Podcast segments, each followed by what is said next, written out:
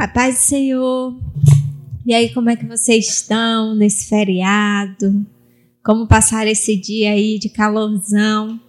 Nós somos gratos a Deus, né, por mais uma vez nós estarmos aqui, por estarmos compartilhando com vocês aquilo que nós cremos, né? Ter recebido, ter aprendido de Deus. E antes de começar, vamos orar, né, para a gente se concentrar, para a gente é, pedir mais uma vez direcionamento ao Senhor. Então, vai já ir procurando cantinho para você se sentar, quem sabe até se deitar, se recostar, vai se aquietando, né? E vamos falar com Deus. Vamos pedir a Ele que esse seja um tempo prazeroso, um tempo edificante, um tempo de aprendizado na Sua presença. Senhor, nós queremos te louvar por este dia. Nós queremos te louvar pelas tuas bênçãos infinitas, pelas tuas misericórdias que se renovam sobre nós, por estarmos aqui, meu Deus, mais uma vez. Até aqui nos ajudou o Senhor. Nós só chegamos aqui porque o Senhor é conosco em todo tempo, é só por isso. Estamos aqui, meu Deus, mais uma vez, somente para dar-te honra, glória, louvor e adoração. Pai, vem conduzir mais uma vez esse programa. Vem, Senhor, te mover no nosso meio. Vem alcançar. Vem, Senhor, em nome de Jesus, falar com aqueles que precisam ouvir da tua palavra nesse dia. E que a tua obra, que a tua vontade seja feita em nós. Em nome de Jesus. Amém. Glória a Deus. Então vamos lá, né? Hoje só tá a dupla ternura, né? Que infelizmente Rayane não pôde, mas a paz do Senhor, viu? Rai, descansa aí, que na próxima o Trio Ternura está junto de novo. Então, como a Eda já falou, gente, hoje nós vamos falar do capítulo 8. É o último capítulo, tá acabando. Oh. É. Pelo menos a gente vai ficar com saudade, né? Pra gente vai fazer falta. Verdade, foi muito bom essa jornada, né? Foi muito bom, né? Esse tempo todo. Esse livro, eu vou, vou continuar falando isso em todos os programas. Até o que a gente não comentar do livro eu vou falar. Foi um divisor de águas na minha vida, né? Porque eu nunca tinha parado para pensar, né? Dessa forma. É, uma, é forte, né? A mensagem que o livro traz é muito forte. É o que está por trás, é aquilo que a gente acha que é normal, que é só um, um, um simples empoderamento e Isso. que não é, né? A gente vê que é uma luta mesmo, né? Como a Bíblia diz, nossa luta não é nem contra a carne nem o sangue, mas contra principados e potestades. E nossa luta também não é contra homem nem contra mulher, né? A nossa missão é, é orar, né, para que os nossos olhos possam ser abertos. É orar para que Deus tire as lentes da ilusão, né, dos nossos olhos e que a gente possa ver, né, ter discernimento espiritual sobre as coisas. É isso aí mesmo. É desse jeito. Realmente, gente, é um livro despertador, né? Vamos dizer assim, você desperta, você tem um estalo e aí você começa a ver, ter percepção das coisas, né? Como a gente sempre dá o exemplo, é porque é o que mais está ao nosso alcance, é uma coisa diária, são as produções, né? Filmes, séries. Quantos desses valores e é, eles passam, né, de uma forma, vamos dizer assim, subliminar, como é que fala? Subliminada, né? É isso mesmo. E assim, isso já começa desde os filmes, desde os desenhos infantis até as produções para o público adulto. Então, na verdade, perpassa, né, para todas as idades. E quanto desses valores que não estão de acordo com a Bíblia nossas crianças, nossos adolescentes já vão sendo ensinados, mesmo que inconscientemente. Então, realmente, assim, é um livro que é despertador. A gente não vai cansar de dizer que a gente recomenda a leitura, tá? É, tudo isso que a gente fez aqui para a glória de Deus, eu creio que foi muito bom, porque assim, a gente aprendeu, né? Pela experiência que a gente teve, então a gente acredita que vocês também tiveram.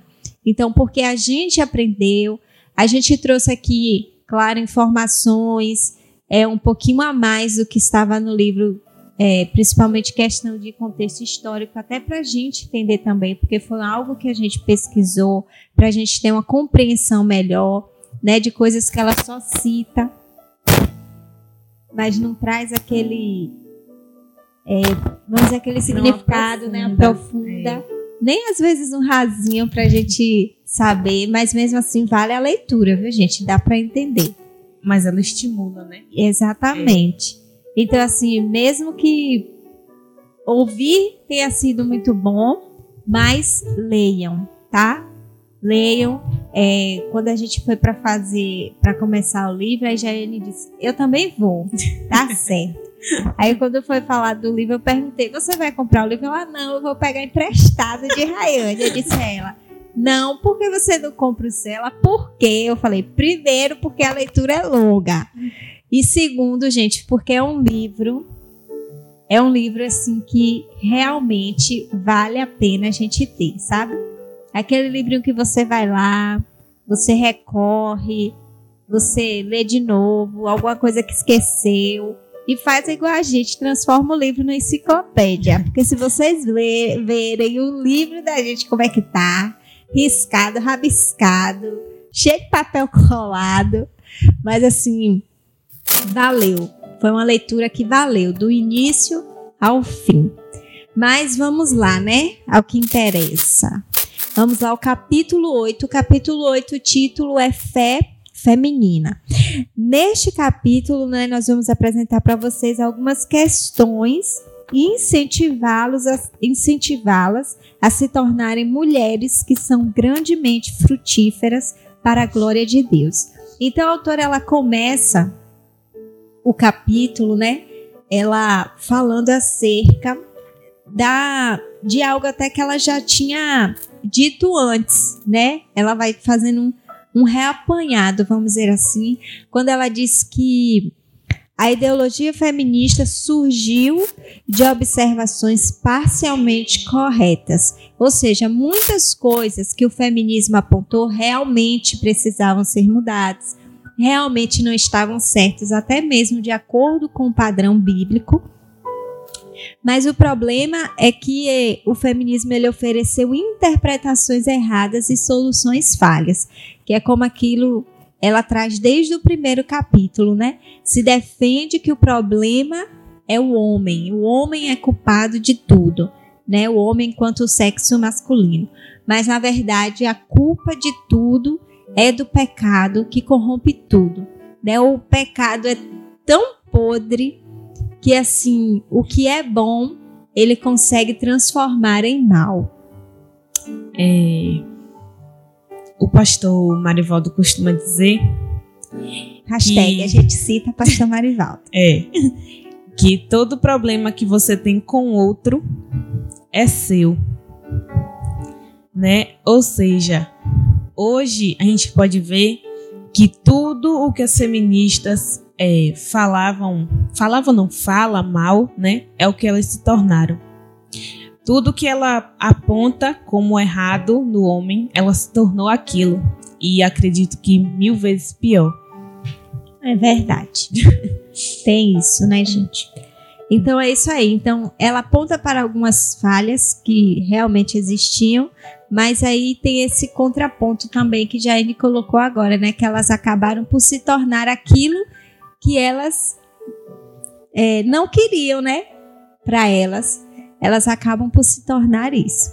E aí ela vai dizer, né, a autora traz uma citação de um teólogo de Stephen Trace, que diz assim: se as feministas identificaram preocupações válidas, então essas devem ser firmemente tratadas.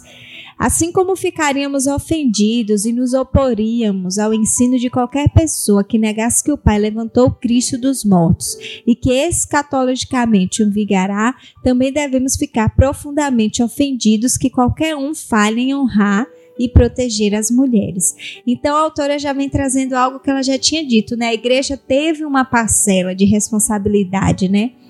É, ela vai dizer assim que precisamos abraçar o ensino da Bíblia acerca da masculinidade e da feminilidade de forma clara e ousada. A igreja deve liderar o um movimento equipando o povo de Deus para pensar biblicamente sobre toda a vida, incluindo a perspectiva bíblica dos papéis de gênero e os relacionamentos. Dezenas de mulheres evangélicas, eu achei isso interessante, são feministas funcionais, porque o paradigma do mundo para a feminilidade é o único que elas ouviram. Então, nós, enquanto igreja do Senhor, nós temos que realmente ensinar, né, sobre uma, vamos dizer assim, o masculino e o feminino de acordo com a Bíblia. Então, ela traz assim, né, um despertamento. Nós precisamos ensinar desde a adolescência, né? Vamos aproveitar as EBDs, que é um tempo maior que se dedica ao ensino.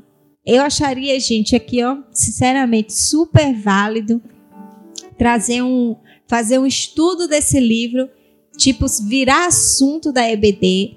Claro que o, é, vai trazer sempre um fundamento bíblico, vai pegar esse livro de gancho para trazer dentro da Bíblia o que é essa feminilidade e a ser revolucionário, né? Nós precisamos realmente, como ela diz, nós precisamos nos equipar, nós precisamos, enquanto povo de Deus, aprender e ensinar a visão de Deus acerca do casamento, acerca do papel do homem do casamento, da mulher no casamento. Porque assim, é como diz assim, né? Mulheres evangélicas são feministas funcionais. Isso porque nós aprendemos de maneira até inconsciente, não como uma aulinha que a gente vai na escola, que tem aquele assunto lá, mas de uma maneira inconsciente a gente aprendeu esses valores. E nós, enquanto povo de Deus, nós precisamos ensinar as coisas certas, né? De acordo com o que a Bíblia diz. E aí ela continua dizendo, né, que a liderança na igreja foi um dos maiores fatores para o surgimento do feminismo, mas as primeiras feministas listaram queixas contra a igreja no mesmo documento das queixas contra instituições seculares. O feminismo tem suas raízes no período pós-iluminista. Além disso, o segundo grande despertamento também influenciou o surgimento do feminismo. É, aí ele, tra ele traz assim, né? Ele, a autora traz um, um, dado que fala de um avivalista chamado Charles, Charles Finney, que ele negava que a justiça de Cristo é o único fundamento da nossa justificação e que a morte de Cristo na cruz foi expiação por nossos pecados. Então ele negava. Então isso, gente, hoje que a gente celebra a morte, né? A morte e a ressurreição de Cristo, que nos traz nova vida, uma vida eterna. Então esse Charles Finney, ele negava. Mas o que foi que aconteceu? No período desse de auge desse avivalista, ele foi trazendo muitas mulheres. As reuniões dele, maioria eram concentradas, é, um número maior eram de mulheres, porque ele permitia que as mulheres orassem em voz alta em, ajuda, em ajuntamentos mistos, e isso logo levou a uma aceitação não bíblica de ordenação de mulheres. Então é assim, é tudo devido a conceitos errados, né? Tudo é devido a conceitos errados. E a gente precisa entender a Bíblia, né? Como ela é. Ela vem contando a história né, desse avivalista, ela vai dizendo que a gente precisa é, interpretar, a gente precisa, na, ver, na verdade, assim, seguir a Bíblia como ela é em toda a sua essência. Né? Então a gente não pode viver ou ensinar ou compartilhar só partes dela, mas a gente precisa, na verdade, é, viver a Bíblia em tudo. Ela diz assim: o problema é que quando você começa a seletivamente acreditar e aplicar apenas certas partes das escrituras ou ignorá-las, é muito fácil continuar fazendo isso com outras passagens até que você tenha esvaziado a doutrina cristã. Porque é aquela coisa, né? É, muitas vezes só se ensina, só se lê a parte de Efésios até a parte da mulher. Mas não ensina, às vezes até passa por cima da parte do homem. Quando a gente lê Efésios, a gente vai vendo, eu entendo assim, né? Que ali o Senhor já nos mostra quando, enquanto esposa qual a nossa função. E ali o Senhor já nos dá uma dica, meninas, de qual tipo do homem que ele quer para nós. Então, assim, o Senhor, gente, para tudo tem seus parâmetros, o Senhor tem seus padrões, sim.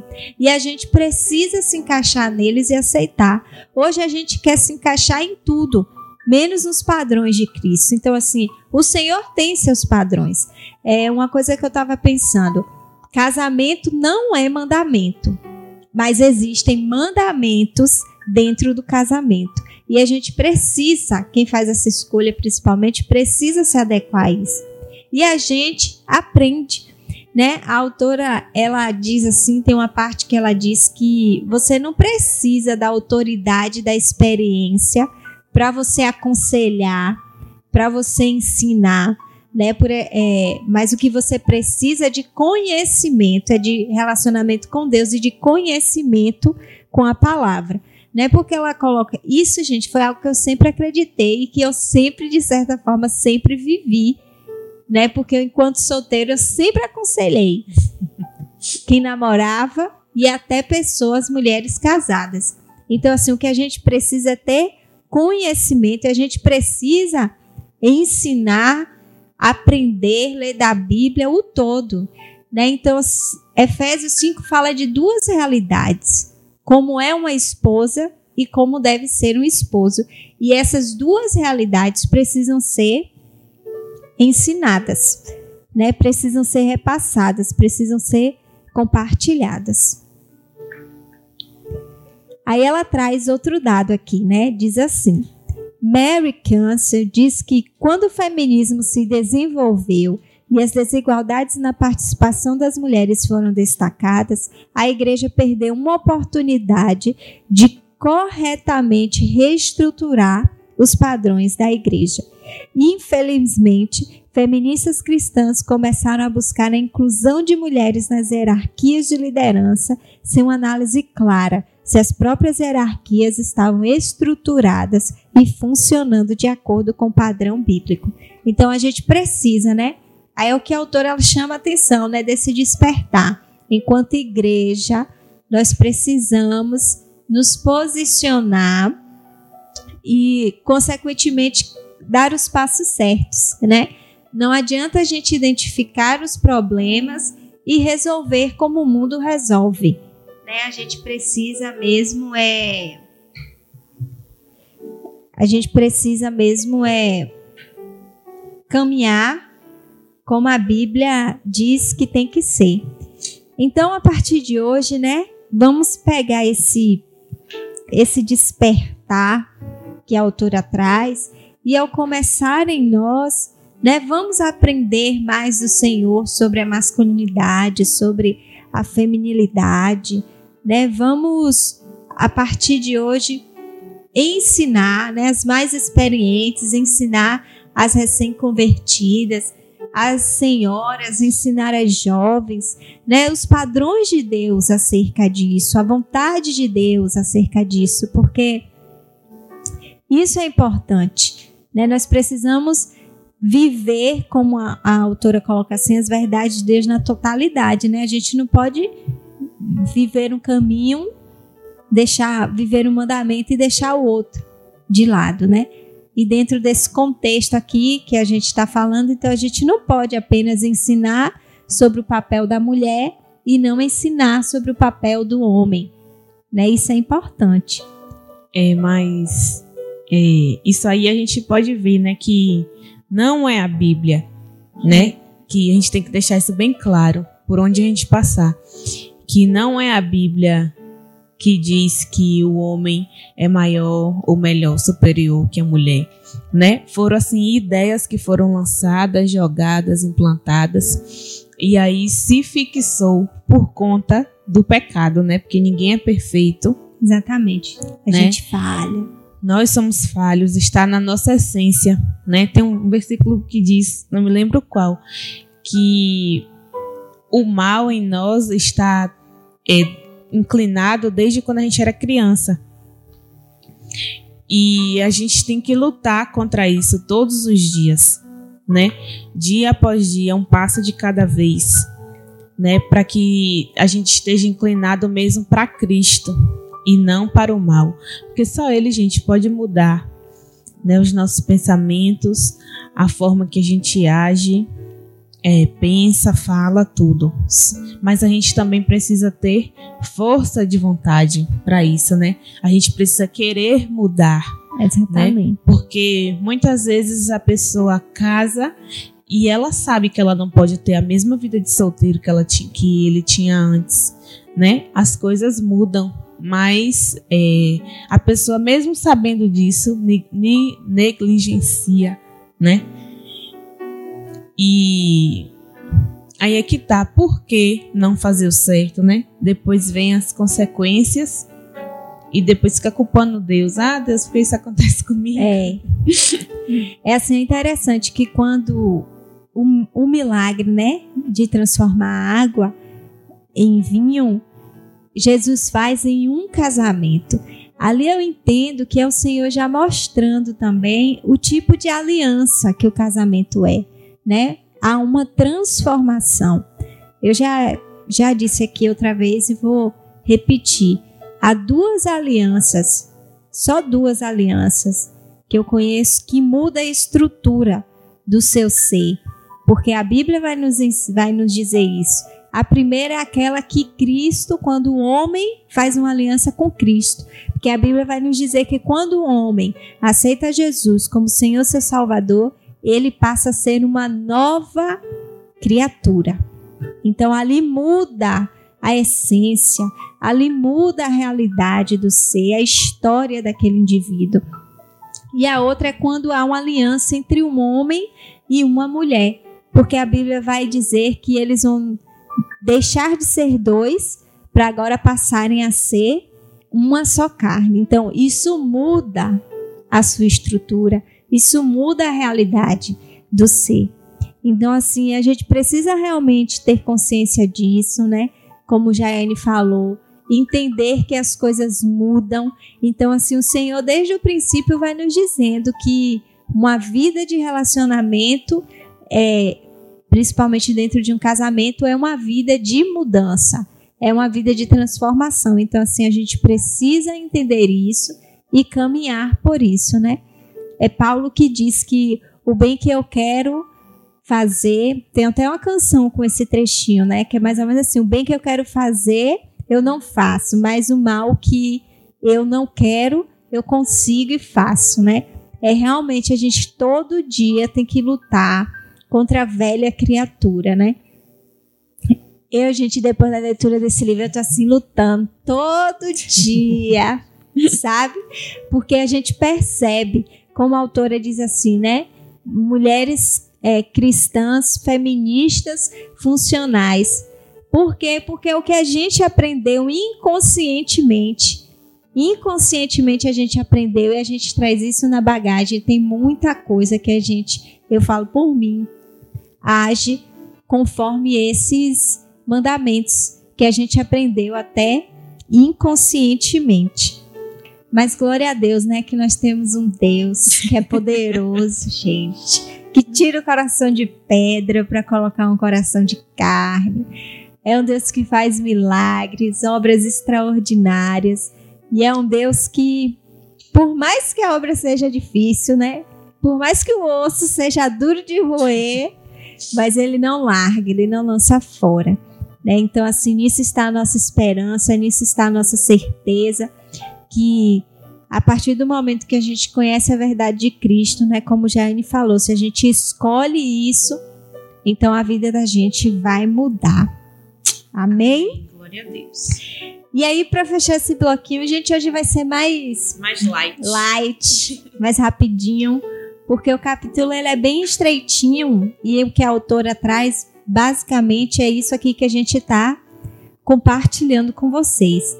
E aí, ela vai trazer para a gente também a segunda, assim, né, informação. Com o liberalismo, a porta estava escancarada para uma espiritualidade alternativa emergir pesquisou, gente, o que é o liberalismo, mas assim, até onde eu me lembro, foi um movimento que, como o nome, próprio nome já diz, que liberou tudo. Né? Você podia fazer, era da sua forma. Vestir, crer, cantar, jogar bola, enfim, era tudo da sua forma. Quando o feminismo de segunda onda começou, líderes feministas começaram a negar qualquer crença no cristianismo, no monoteísmo ou na religião tradicional. Então aí a gente vê aquilo que a autora já falou, né? Ela é anti-Jesus, o feminismo é anti-Jesus, é anti-Cristo, é anti-vida, é anti tudo que é bom. No lugar de Deus, muitas feministas adotaram uma mistura caseira de adoração a deusas e feitiçaria planejada para promover energia espiritual para o movimento. Entenderam, né, gente?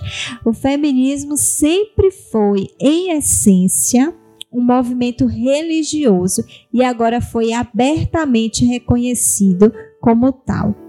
Não demorou muito para que essa mesma visão pagã de mundo se infiltrasse em círculos cristãos também.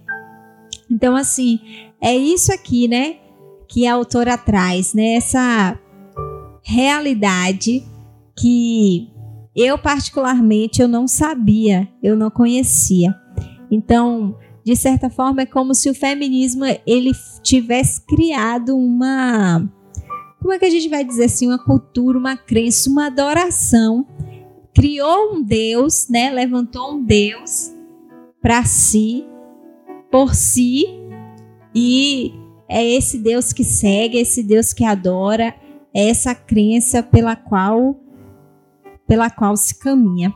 E é por isso que a gente tem que ter muito cuidado, né? Porque como a autora diz aqui, muita dessa visão ela vem até nós e assim a gente acaba aprendendo, mesmo que inconscientemente. Aí ela vai dizer assim, né? Wayne Grande argumenta que no número surpreendente de escritos evangélicos feministas, as autoras têm publicado declarações que ora negam a completa veracidade da Escritura, ora negam a total autoridade da Escritura enquanto palavra de Deus para nós hoje. Então a gente precisa, né? Principalmente quanto mulheres, a gente precisa ter este cuidado, né? É, como a autora coloca no início, que ela dá um pouquinho do testemunho dela. Ela estava aceitando tudo, menos a danadinha da submissão, né? Mas o Senhor é o Senhor de obra completa e trouxe a ela o entendimento, e isso não podia ser negado, isso estava escrito, assim era, assim tinha que ser. Se estava escrito é porque essa era a vontade de Deus. É, eu acho que o, o X da questão não é você se submeter, é a quem você vai ser submissa, né? O feminismo ele foi criado por isso, né? Porque as mulheres, digamos assim, estavam indignadas com os homens que estavam casadas, né? E é o que eu vou sempre trazer, gente, em, em todos os, os programas. É, quando você tem uma pessoa que tem a mente de Cristo, né? Que vai se entregar por você do mesmo jeito que Cristo se entregou pela igreja, nosso papel se torna fácil. É, exatamente. Então, assim, é tudo. É desde o princípio, né? Começa na escolha. A quem você vai se sujeitar. É. é como a autora fala, a gente tem consciência, a gente não concorda que tudo devia ser como era antigamente. Não. Né? O movimento feminista teve conquistas válidas? Teve sim. Isso aí a gente não pode tirar o um mérito, é uma questão de justiça mas é como a autora traz aqui, né? Que ele identificou as falhas, mas tomou as medidas erradas. erradas. Então aí são essas medidas que não estão alinhadas com a com que a Bíblia diz, né? Então assim nessa primeira parte desse último capítulo que a autora quer trazer para a gente esse despertamento que mesmo nós sendo mulheres cristãs, mas nós mesmo inconscientemente nós ainda somos temos um pouco de nós feministas, né? É, ainda há também, infelizmente, mesmo sendo cristãos, homens que também são machistas. Então a gente precisa, mas para mudar isso é como ela fala, tem que haver um ensinamento da Bíblia em sua totalidade, né? Então assim, se a gente vai ensinar a mulher a ser submissa, a gente também vai ensinar ao homem ser como Cristo né, ser um homem para uma mulher. Eu costumo dizer assim, né, que às vezes a mulher ela tem que saber realmente como ela ora, o que ela pede, porque assim, gente, há homens que são excelentes homens para Deus, mas não são excelentes homens para uma mulher. Né? E a gente precisa ter essa percepção, pedir direcionamento a Deus, né? Aquilo que hashtag Pastor Lucinho fala sempre.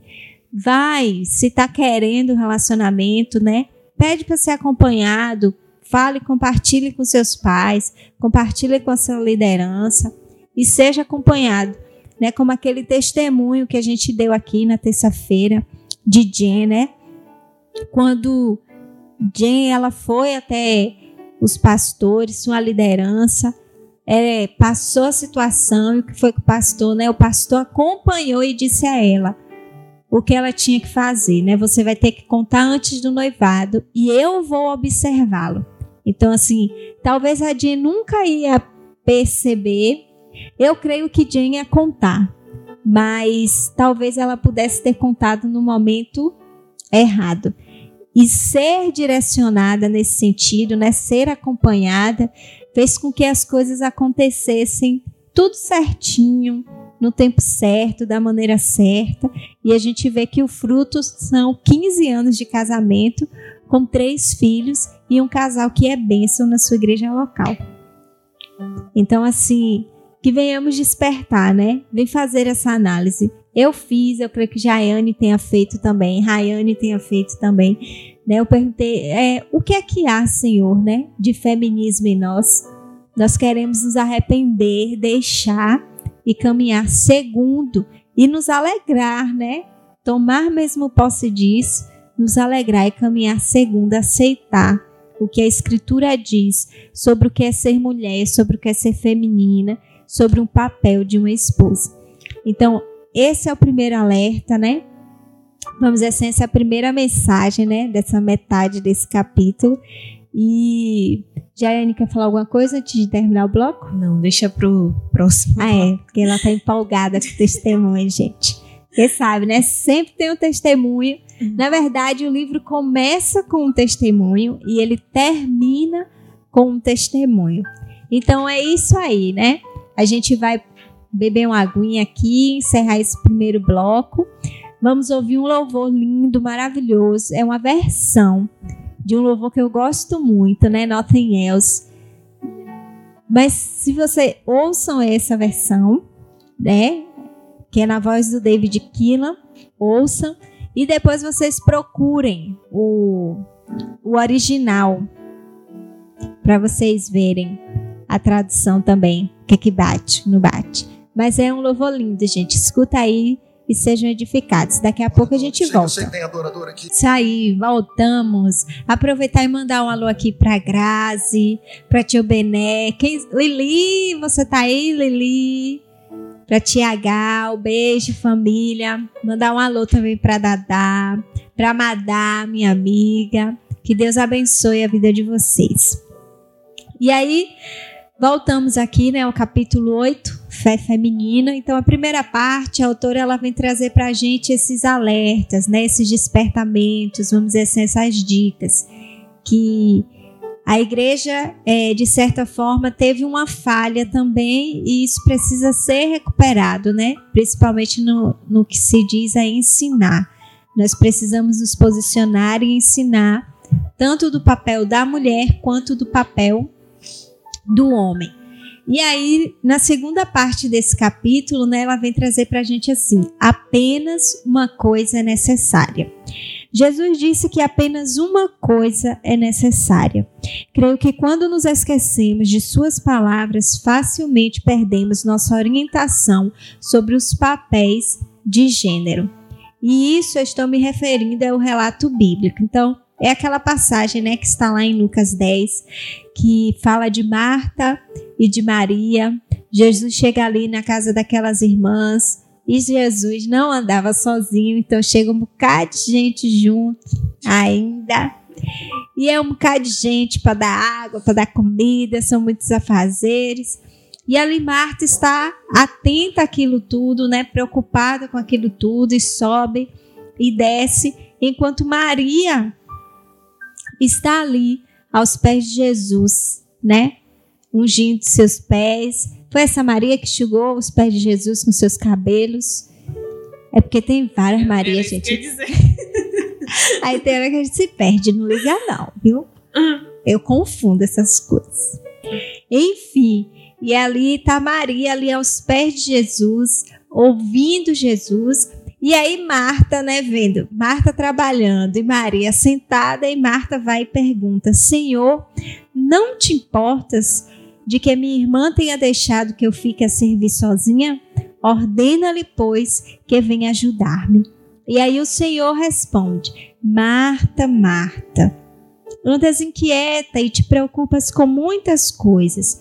Entretanto, pouco é necessário, ou mesmo uma só coisa. Maria, pois, escolheu a boa parte, e esta não lhe será tirada. Em outras palavras, adorar o Senhor e ouvi-lo falar sempre supera quaisquer outros papéis e esforços. Então, gente, só uma coisa nos basta, né? Que é a palavra do Senhor, que é ouvir de Jesus, sobre Jesus, sobre a sua verdade. É, o Senhor ele não nos deixou, né, órfãos, não nos deixou abandonados, não nos deixou à mercê. O Senhor proveu para nós a sua pessoa, o Espírito Santo que habita em nós e proveu a sua palavra que está ao nosso alcance, à nossa disposição em todo o tempo. Então o Senhor foi nos deixando, o Senhor nos deixou aqui, né? Jesus, quando voltou aos céus, ele nos deixou aqui amparados, ele nos deixou aqui munidos. Então, assim, uma coisa só nos basta é ter os nossos olhos, a nossa fé, a nossa convicção e procurar sempre conhecer que é a palavra de Deus para as nossas vidas. O mundo, infelizmente, não tem isso, né? E por conta disso, acontece o que a autora ela diz assim: quando comparamos e contrastamos nosso serviço e nossos papéis com os dos outros, tiramos nossos olhos de Jesus e começamos a julgá-lo. Não te importas? Ao invés de adorá-lo. Né? Então, assim, a gente precisa realmente ter os nossos olhos em Cristo. Lembrando, gente, que Jesus em sua trajetória e Deus desde o princípio né? Como, como a gente estava aqui conversando no off, desde o princípio o Senhor sempre honrou, sempre viu, sempre valorizou, sempre deixou ali registrado não só o papel, mas a pessoa da mulher, né? Como Jane falou, desde o princípio estava lá Eva, né, gente? Eva tá lá desde o princípio. Então essa questão de inferioridade, colocada sobre a mulher não é uma visão de Deus, né? Como Jaiane vem repetindo. Não é uma visão de Deus, isso é uma visão do homem, é uma visão do pecado. Porque para Deus, todos nós em valor somos iguais. Né? Todos nós temos. O Senhor morreu na cruz, foi para salvar todos nós, não foi só os homens. É, Exatamente. Nós temos espiritualmente, nós temos os mesmos direitos e temos os mesmos deveres. Tanto o homem quanto a mulher tem que perdoar quem lhe ofendeu, né? Para ser salvo tem que fazer a confissão. Então, todos nós temos direito ao céu, né? Direito não, vamos dizer assim, uma bênção, um privilégio que o Senhor nos dá. Consequentemente, nos dá esse direito. E aí a gente vê, né, Jesus em sua história, o Senhor ele vai rompendo protocolos. Nesse momento mesmo aqui, a autora vai dizer né, que, ela, que Jesus estava quebrando algumas das normas é, culturais e práticas da cultura judaica. Então, é um alerta, né? Já fica assim: se Jesus, sendo Deus, foi quebrando práticas culturais, até algumas coisas, né, referente de normas, por que nós temos que seguir todas as coisas desse mundo? Não. É verdade. Foi o, o homem, né, que impôs isso, né? Não foi Deus. E mais para frente o livro vai trazer uma citação que diz assim: é, no meio das culturas grega, romana e judaica, que viam as mulheres quase no mesmo nível das propriedades, Jesus mostrou amor e respeito pelas mulheres. Embora os rabinos judeus não ensinassem as mulheres, Jesus não somente incluiu mulheres em suas audiências, como também usou ilustrações e imagens a, seus ensinamentos, que seriam familiares a elas. Aí eu estava lendo isso mais cedo e veio aquela aquela coisa assim, quem foi a primeira filósofa mulher, né? Porque se diz tanto que a Bíblia oprimia, que a Bíblia é, excluía as mulheres, que, né, Tem na um verdade a religião, dela, né? na verdade a religião, né, que a religião oprimia, que era só os homens e tal e tal. Aí eu fui pesquisar, eu falei, deixa eu ver aqui, né? Porque a Bíblia, como eu, eu falei antes com ele, desde Eva, né? A Bíblia vem mostrando aí mulheres é, fortes, mulheres que venceram. É, teve um sábado mesmo aqui que Lucas estava. Cada sábado ele trazia uma mulher.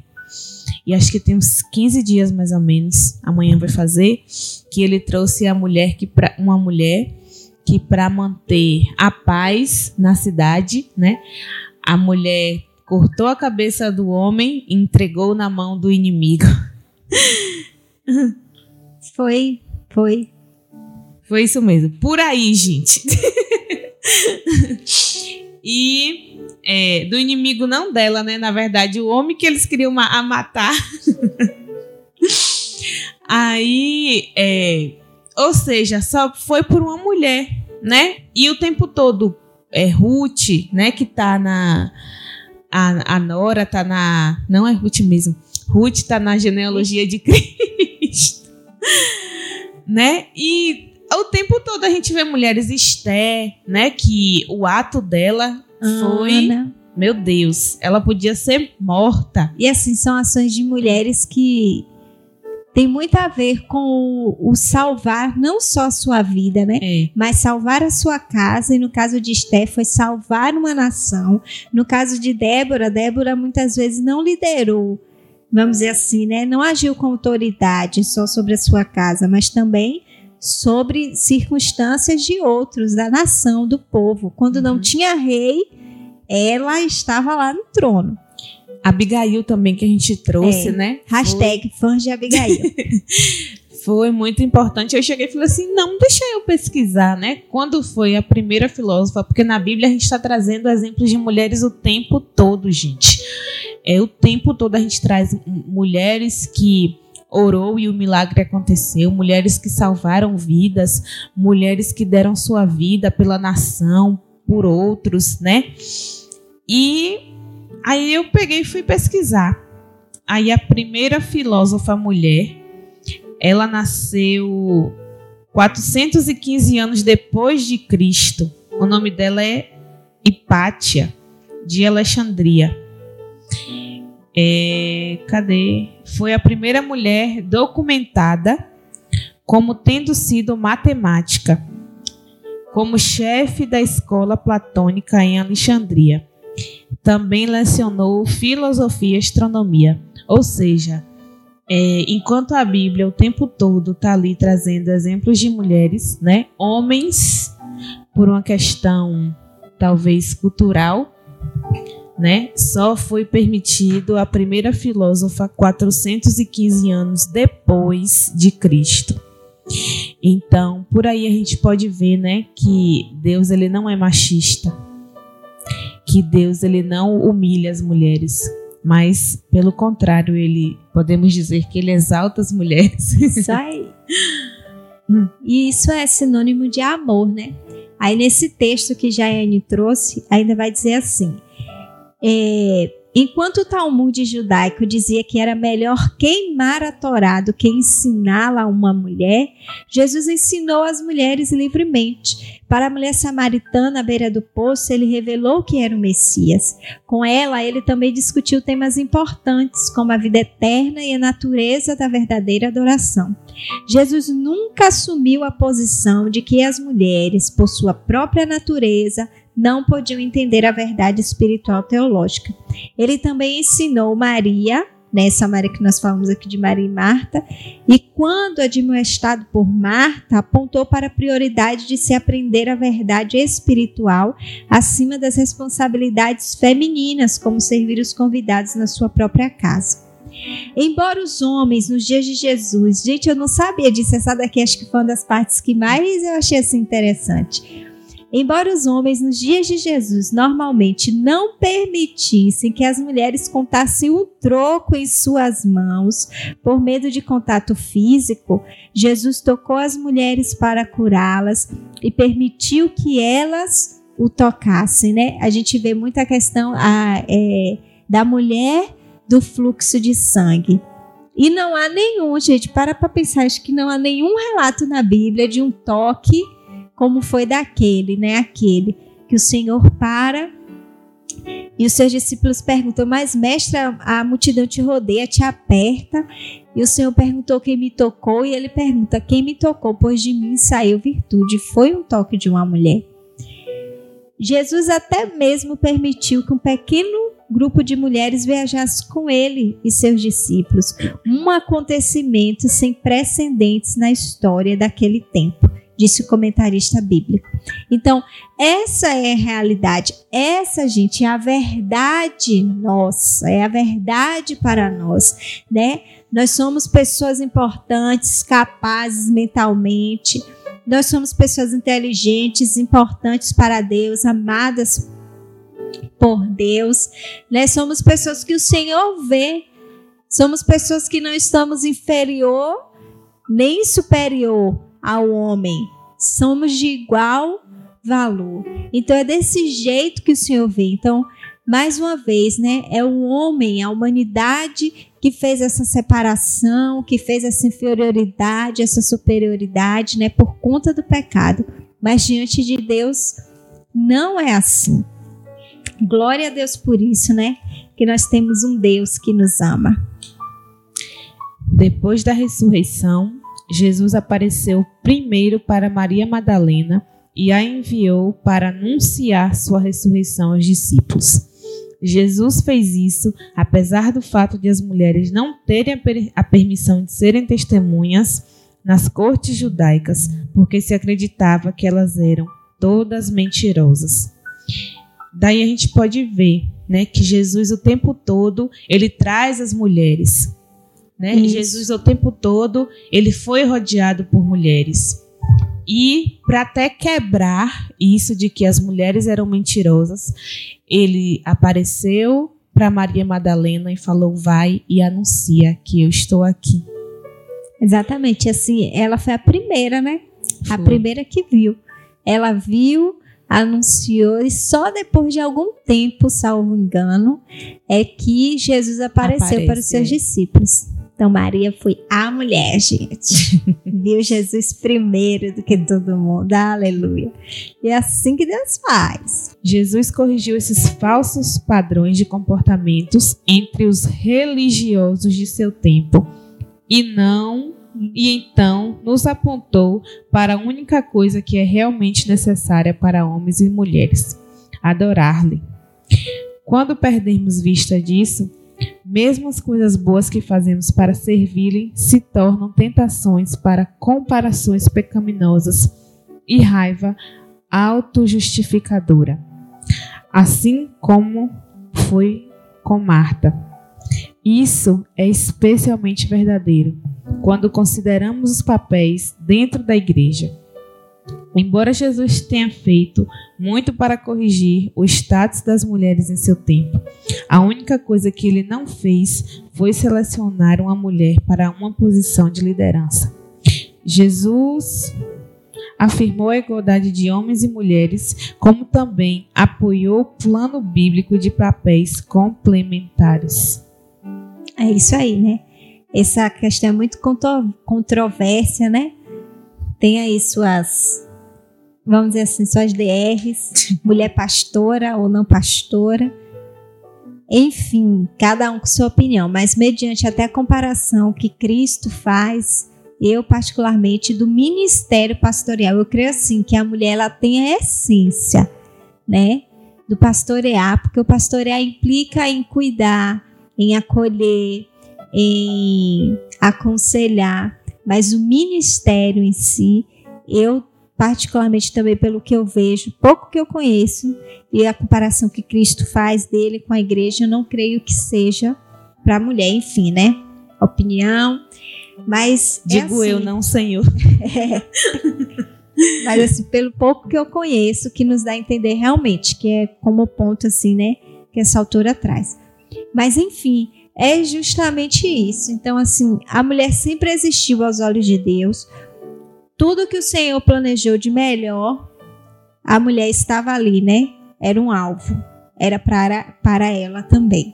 Então a gente precisa entender isso, que Jesus nos valoriza, que Jesus nos ama e que as coisas não são como o mundo tem ditado que é. E antes de fechar, né? Jaiane está empolgada, gente. Jaiane amou esse testemunho. Como a gente falou, é, a autora, ela sempre traz um testemunho. Ai, esqueci. É, tá vendo? Depois tá aqui olhando pra me dizendo, eu não, o quê? Eu sei não, viu, gente? Uhum. Essa dupla aqui, uhum. essa parte do trio, né? Porque só tem uma dupla, mas a parte do trio, não sei não. E ela sempre traz um testemunho, ela vai trazer, né? Ela traz aí um, um testemunho bem interessante que ela diz, é, intitula como fé em ação. É, aí é, nesse testemunho assim a gente consegue ver mais ou menos um pouco, né, de tudo que a gente vem dito, vem na verdade aprendendo com o Senhor sobre a sua vontade, sobre os seus parâmetros, vamos dizer assim, né, para as nossas vidas. A autora ela traz aí o testemunho de quem é de Augusta. Augusta, que era vó, era bisavó dela, porque não, Vixe, era avó da avó dela. É o que, gente? Dela. Deve ser. Augusta era o quê? Era uma missionária? Na verdade, ela era mulher do. Ela era mulher de um pastor. Hum. E ela ajudava ele na missão, né? É, eu vejo muito o pastor Lucinho falando isso, né? Que quem é, vai ser você, mulher? Você vai ser a mulher que vai ajudar no chamado do seu marido? Ou você vai enterrar né, o chamado dele? Ou você vai implicar né, é porque ele chegou tarde em casa, porque ele estava ganhando alma para Cristo?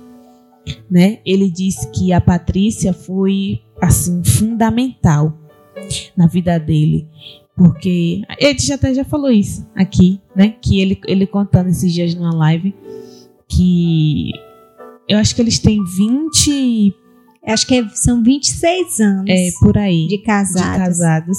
E desses 26 anos, 10 anos ele conta que passou fora de casa.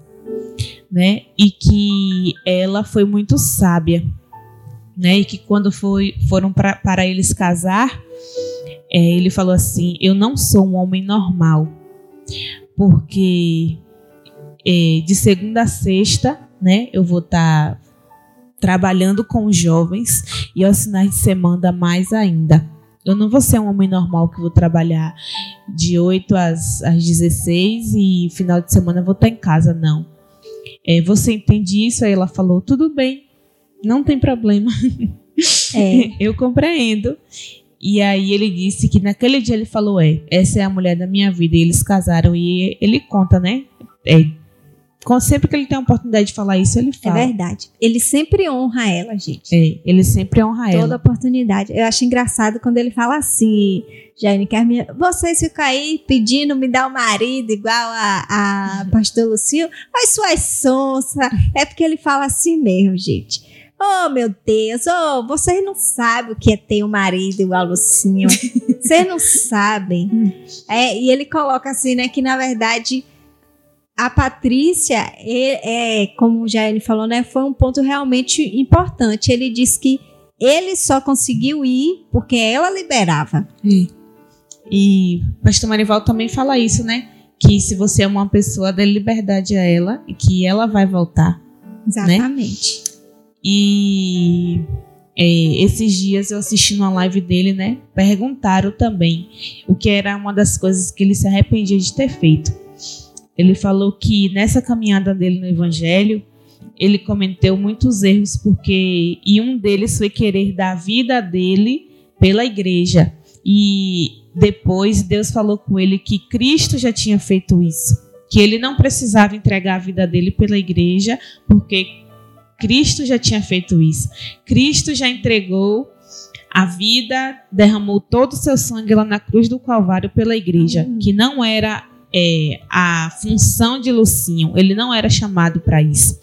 E que uma das coisas que ele se arrepende é de não ter passado mais tempo com ela, né, com a mulher dele.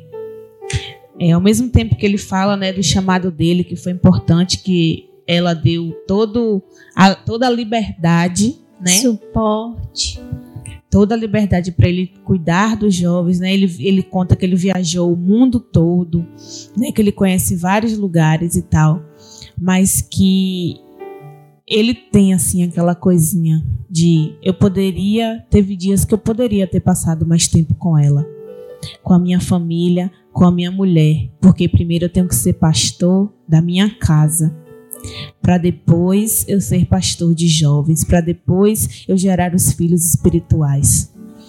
Né? E isso me marcou muito e é assim, é como faz aquela faz realmente uma, uma diferença, né? Uma mulher realmente sábia que entende a visão de Deus sobre a vida do marido. Eu lembro que também é porque a gente a gente escuta mesmo sem querer, a gente assiste a gente acaba sabendo mais da vida do, do outro que está longe, né? Do que de pessoas que estão perto. Eu lembro que também, acho que a Cassiane, a mulher de André Valadão, ela disse que foi assim também. Quando foi para casar com ele, eles moravam em cidades diferentes. Na época, ela até fazia faculdade. E aí, quando foi para trancar a faculdade, né, que a moça falou assim, que ela foi, na verdade, cancelar. A moça falou: não, você tranca só e depois você retoma. Aí ela disse que ela já sabia, né, dos propósitos ali, ela já entendia que ela não voltaria para casa. Ela realmente ia casar para morar lá e provavelmente eles não iam ficar nem em Belo Horizonte, como que acontece hoje, né? Que acho que eles não estão. Então, assim, é aquela coisa, gente, você tem que saber onde você está se metendo, né?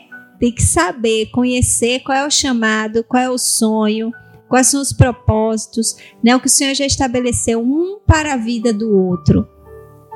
E aí você fazer a escolha. Se você for, se você concordar com aquilo, entendeu, pegou a visão, caminha junto. Mas se não, cada um do seu lado. Voltando, né? Augusta foi uma mulher que fez toda a diferença da vida do seu marido. Eu vou ler um pouquinho aqui da história dela. Em 1988, Augusta se tornou viúva no mundo em constante mudança. Muitas controvérsias estavam abalando a nação e a igreja, mas Augusta decidiu voltar para a Índia. Ela queria trabalhar com sua irmã, Anne, que conduzia um lar para jovens viúvas hindus. Visto que as meninas se casavam muito cedo na Índia, Muitas das viúvas eram praticamente crianças. Quando as viúvas eram consideradas como as viúvas eram consideradas vergonhosas na cultura indiana, aquelas jovens eram rejeitadas pela sociedade e por suas próprias famílias. O lar que N negociava, gerenciava, desculpa, protegia essas viúvas, dando a elas educação básica e profissionalizando-as em algum negócio lucrativo. As viúvas mais velhas que obtinham proficiência suficiente na leitura eram consideradas eram conhecidas como as mulheres da Bíblia. Um ponto de controvérsia na cultura hindu. A influência dos jeans e abut foi sentida nessa área da Índia. Quando Augusta retornou uma segunda vez à Índia, ela foi saudada pouco tempo depois por um homem indiano que tinha procurado por ela. Ao ouvir que a viúva do grande pregador Samuel Jin estava na região, ela estava esperando para contar-lhe quão frutífera a pregação de Samuel tinha sido, pois agora havia várias igrejas na região que surgiram do seu trabalho. E ele queria dar os pêsames à viúva do grande Samuel Jin. Augusta passou quase cinco anos trabalhando por lá com as mulheres da Bíblia. Antes de voltar para casa, numa época em que a viagem transoceânica era um trabalho duro, ela fez a viagem para a Índia duas vezes para enfrentar a intimidação hindu e ensinar importantes habilidades para as viúvas abandonadas. Augusta foi uma mulher espiritualmente muito frutífera. Todos os seus filhos se tornaram cristãos e ela deixou um rico legado espiritual para eles. Ela era uma auxiliadora destemida para o seu esposo trabalhando com ele para fundar igrejas em duas nações. Ela conduziu sua própria casa, educou muitas crianças, incluindo as delas, e ainda serviu mulheres de outras culturas que eram injustamente descartadas dentro de sua própria sociedade. As cartas de Augusta indicam uma mulher brilhante, obstinada e franca ela poderia ter lutado por muitas coisas para si mesma, mas submeteu humildemente ao dom de seu esposo e o ajudou a ser bem-sucedido sempre que possível. Eu frequentemente penso sobre ela, vó da minha avó, irmã em Cristo. Ela poderia ter sido influenciada pelo feminismo de primeira onda, mas ela escolheu outro caminho. Ela viu desigualdade e injustiça na Índia e escolheu tratar daquela necessidade através do Evangelho. Ela poderia ter desfrutado sua aposentadoria em relativa tranquilidade nos Estados Unidos, mas ela escolheu entregar sua vida àqueles que desesperadamente precisavam de ajuda. E quando ela voltou à Índia, ela recebeu as boas novas do fruto da sua colaboração com seu esposo. Juntos, eles realizaram muitas coisas, e, pelos que, e pelo que eu vi, juntos, eles permaneceram fiéis ao glorioso Evangelho.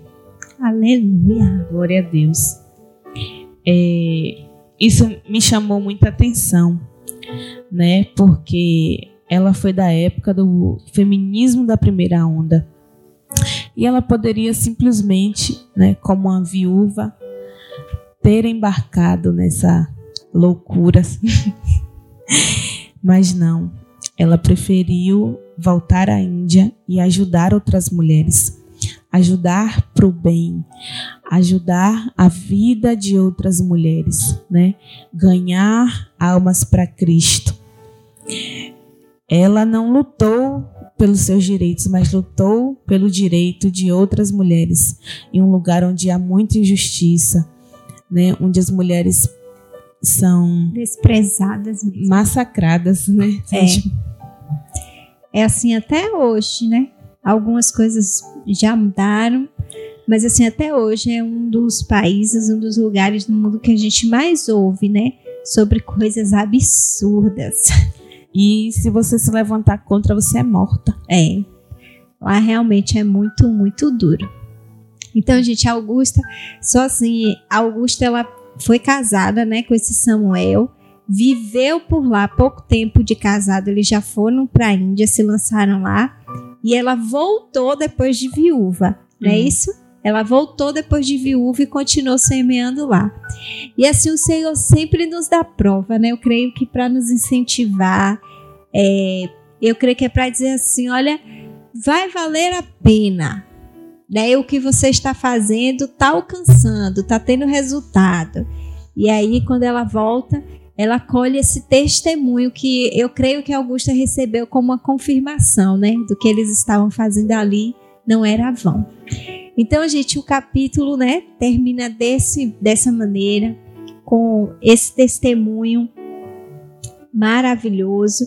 Ela diz que ela coloca, né, trazer o, o testemunho dessa avó da avó dela.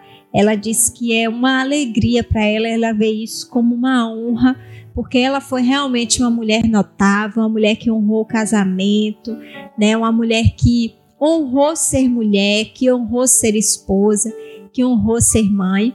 O livro ainda traz um anexo que fala sobre. Que enfrentou cobras e a peste bubônica. Preste... Meu Deus do céu. Junto com o marido, pela obra. Eu não aguento cobra que dirá peste bubônica. Não é, E ainda traz um apêndice, o livro ainda traz um apêndice, né, sobre abuso. São dois artigozinhos bem interessantes também. Mas assim, o que é que fica, né? Talvez você esteja pensando aí, né? Em resumo, o que é a feminilidade radical, né? Como é que realmente a gente vai descobrir, como é que a gente vai aprender, onde a gente vai achar instrução para viver? É só olhar na Bíblia. Né? Como Jane já falou, toda a Bíblia ela é permeada por história de mulheres. Mulheres, gente, comuns, mulheres como eu, como você, como Jane está aqui, nossas mães, nossas avós, mulheres que foram criadas para o mesmo propósito, que é adorar ao Senhor. Que se permitiram ser usadas por Deus. Exatamente. E aí, quando a gente olha para a Bíblia, a gente vai ver que a feminilidade radical, ou seja, a feminilidade no seu original é ser uma mulher de decisão. Quando a gente olha para a vida de Rabi, Rabi é uma das minhas personagens bíblicas preferidas. Quando a gente olha para a vida de Rabi, a gente vê ali uma feminilidade original em Rabi, porque a Rabi foi uma menina, uma mulher que tomou uma decisão. Ela ouvia falar do Deus de Israel e quando os espiões chegam à sua terra, que vinha um anúncio já da destruição. O que é que Raabe faz? Raabe escolhe por Deus. Ela era uma prostituta e agora ela escolhe deixar a vida dela e ela escolhe a Deus. Ela faz uma escolha, ela toma a decisão, guarda os espias, escolhe a Deus e os espias dizem: ó, coloque um fio de escarlate para marcar a sua casa e a sua casa não será destruída. Por conta dessa decisão, Raabe não salvou só a si mesma, mas salvou também a sua casa, salvou uma geração e assim trouxe uma nova vida, né, à sua geração. Quando a gente olha para a Bíblia, a gente vai aprender que essa feminilidade faz parte dessa feminilidade atitude. Aí a gente volta mais uma vez para Abigail né? Havia um decreto de morte sobre a sua casa por conta de um marido louco, por conta de um marido mau. E quando Abigail soube, ela ficou parada? Não. Ela tomou atitude. Ela foi lá, pegou tudo que Davi pedia, entregou a ele e pediu misericórdia. E isso trouxe paz sobre a sua casa. Né? A feminilidade radical, a gente aprende quando a gente olha também para a vida de Maria, para aquela que gerou a Jesus, né? Maria era uma mulher observadora, era uma jovem, viu? Maria era jovem, não era uma mulher madura. Pelo, por umas coisinhas que eu já ouvi, é, Maria era uma mulher jovem, mas mesmo assim havia uma uma atenção. Maria era uma mulher observadora, sabe? Maria não era uma mulher à toa. Então, a feminilidade original em nós tem isso, tem esse, essa característica de ser observadora, de ser atenta. Nós vamos ler várias vezes na Bíblia, várias passagens dizendo que Maria ouvia aquilo e guardava em seu coração, porque Maria ali ela estava fazendo prova daquilo que ela já tinha ouvido, daquilo que ela tinha já tinha dito, né? O Deus já tinha dito de como seria e tudo aquilo ali Maria fazia prova e guardava em seu coração. Quando a gente olha para a vida da mulher de Noé, a gente vê uma feminilidade original ali. A Bíblia não cita o nome dela, mas a Bíblia só mencioná-la nos deixa um exemplo fantástico, né? A mulher de Noé foi uma mulher que escolheu ser submissa à vontade do Senhor ao seu marido. Né? A mulher de Noé não seguiu, não se sujeitou só ao seu marido, mas se sujeitou à vontade do Senhor para o seu marido. E mesmo com todo mundo achando uma loucura, eu creio que naquela época todo mundo devia achar Noé doido, varrido, maluco de jogar pedra. Mas mesmo assim, a mulher de Noé, ela não. Gente, eu creio assim: se a Bíblia não diz, é porque não aconteceu. Daí, e nós não vemos em registro nenhum Deus falando que a mulher de Noé disse alguma coisa como: Mas será? É isso mesmo? Uhum. Então, eu não creio que isso tenha acontecido. E ali, aquela mulher, ela seguiu seu marido, se sujeitou à vontade do Senhor, no Senhor, né, para aquele plano, aquele propósito de Deus. São tantas mulheres, uhum. mas aí a gente lembra, né, de Esté. A gente vê que faz parte da feminilidade original, gente, é a intercessão. Esté foi uma mulher intercessora. Graças à sua intercessão, interceder, a gente pode dizer que é mediar. E graças à sua mediação, né, do povo, ela fez uma mediação ali entre o povo e o rei, né? O seu povo, o povo judeu, o hebreu foi salvo de uma sentença de morte. E é isso que é ser, né? Quando a gente olha quantas mulheres o Senhor diz que são lindas, a beleza, os adornos também faz parte da feminilidade. Feminilidade original da mulher é ser amada e amar. Quando a gente olha lá para a noiva de Cantares, era uma noiva amada, né? Era uma noiva estimada, uma noiva a quem o seu noivo fazia declarações de amor que nunca haverá sobre a face da terra.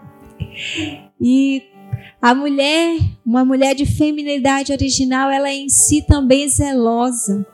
Né? Quando a gente olha aqui para Provérbios 31, o Senhor vai nos mostrando uma mulher zelosa que cuidava dos seus, cuidava da sua casa, e cuidava de si mesmo. Então, essa é a feminilidade original. A feminilidade original é aquela que foi plantada, né? Foi arquitetada pelo Senhor. Isso compreende ser uma mulher, antes de tudo, temente a Ele. Entenda isso, mulher. Sua feminilidade original está no seu temor ao Senhor que vai gerando em você o caminho para tomar as decisões, para ser uma mulher de atitude, uma mulher atenta, uma mulher submissa ao seu marido no Senhor, uma mulher intercessora, uma mulher ainda mais bela, uma mulher ainda mais amada. Isso é ser mulher diante do Senhor. É ser amada, é ser estimada, porque Jesus morreu na cruz ali, foi por você. Desde o princípio, o Senhor planejou você. Ainda que você se formasse no ventre da sua mãe, Ele já tinha escolhido você, já tinha gerado a você. Então, isso é a feminilidade, né? Você tem um valor.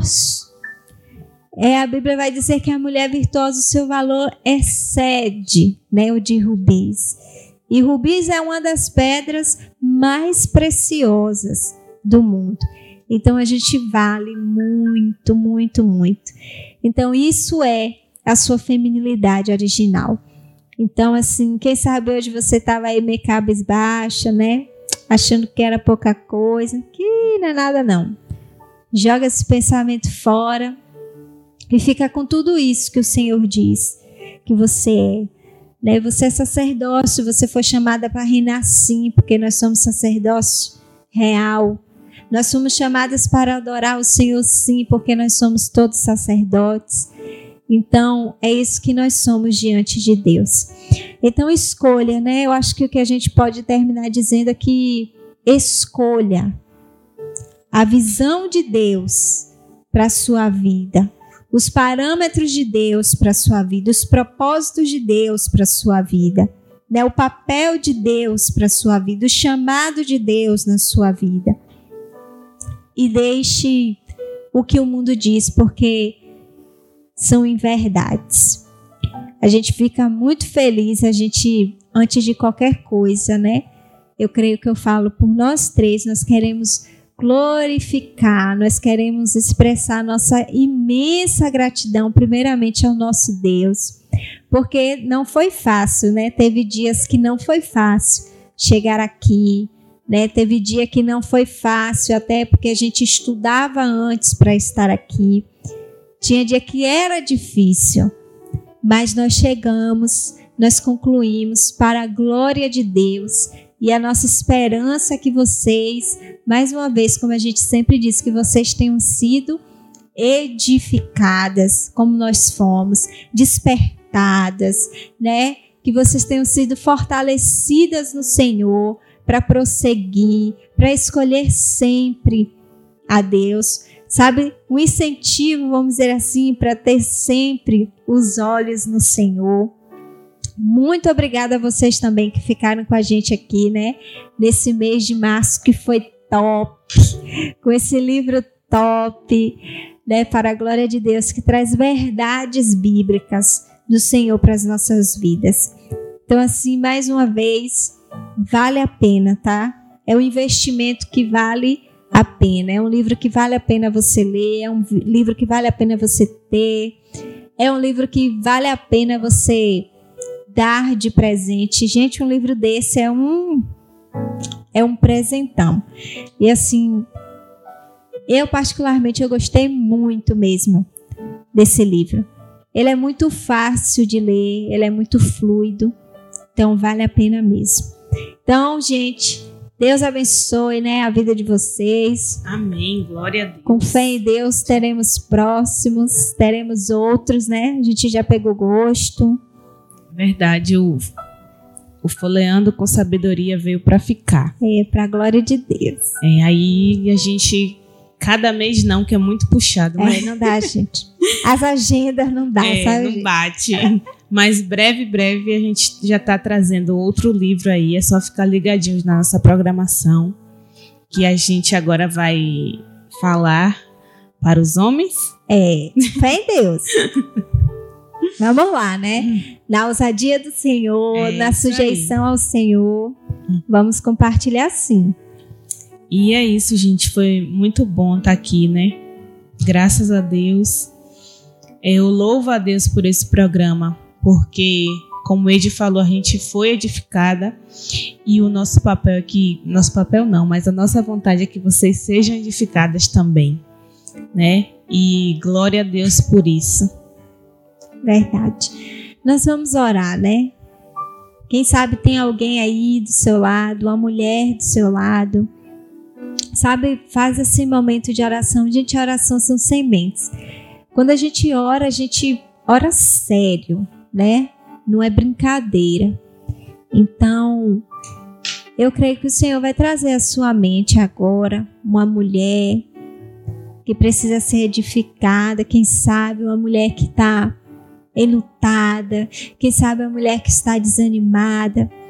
Vamos fazer esse momento de oração aqui, vamos orar por elas, vamos orar por nós, né, para que o Senhor nessa noite venha nos alcançar, que nós venhamos ter convicção dessa maravilha que nós somos, pois nós somos obras das mãos do Senhor. Senhor, nós queremos te louvar.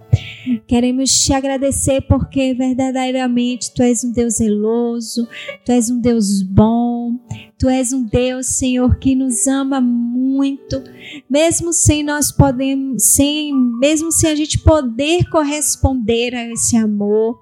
Nós queremos te agradecer, meu Deus, porque o Senhor é fiel, ainda que não possamos ser fiéis, mas o Senhor permanece fiel. Nós queremos te louvar porque nós chegamos até aqui. Se não fosse o Senhor, nada disso teria sido feito. Deus, nós queremos te louvar por essa obra grandiosa, maravilhosa que são as mulheres.